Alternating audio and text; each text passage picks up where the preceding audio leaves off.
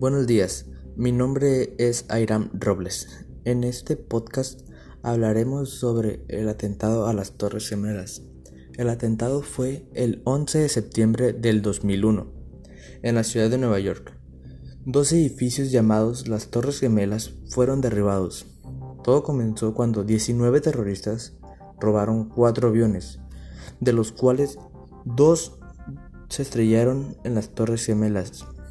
El tercer avión se estrelló contra el Pentágono y el último avión fue derribado a las afueras de Pensilvania. Lamentablemente, los pasajeros que iban en los aviones no sobrevivieron, al igual que los terroristas. En el momento del ataque, la Casa Blanca y el Congreso fueron evacuados por su seguridad. El grupo de terroristas que participaron en el ataque eran de una organización llamada Al Qaeda, que era comandada por el terrorista más peligroso del mundo en ese entonces llamado Osama Bin Laden.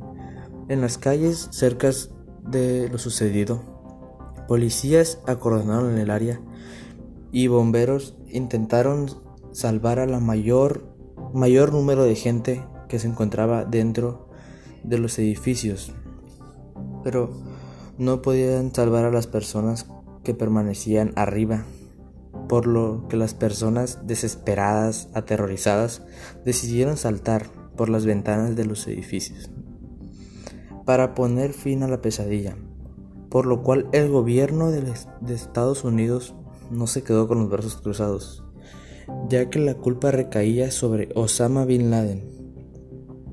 Lo que sucedió fue que en la fecha del 7 de octubre del 2001 invadió Afganistán, lugar donde según permanecía Osama Bin Laden, derribando el, régimen talibán.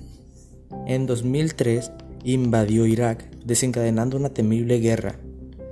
Finalmente, después de los años, soldados de un grupo llamados Navy SEALs asesinaron a Osama Bin Laden en una misión que tenían en el año 2011 en un lugar llamado Abbottabad, Pakistán.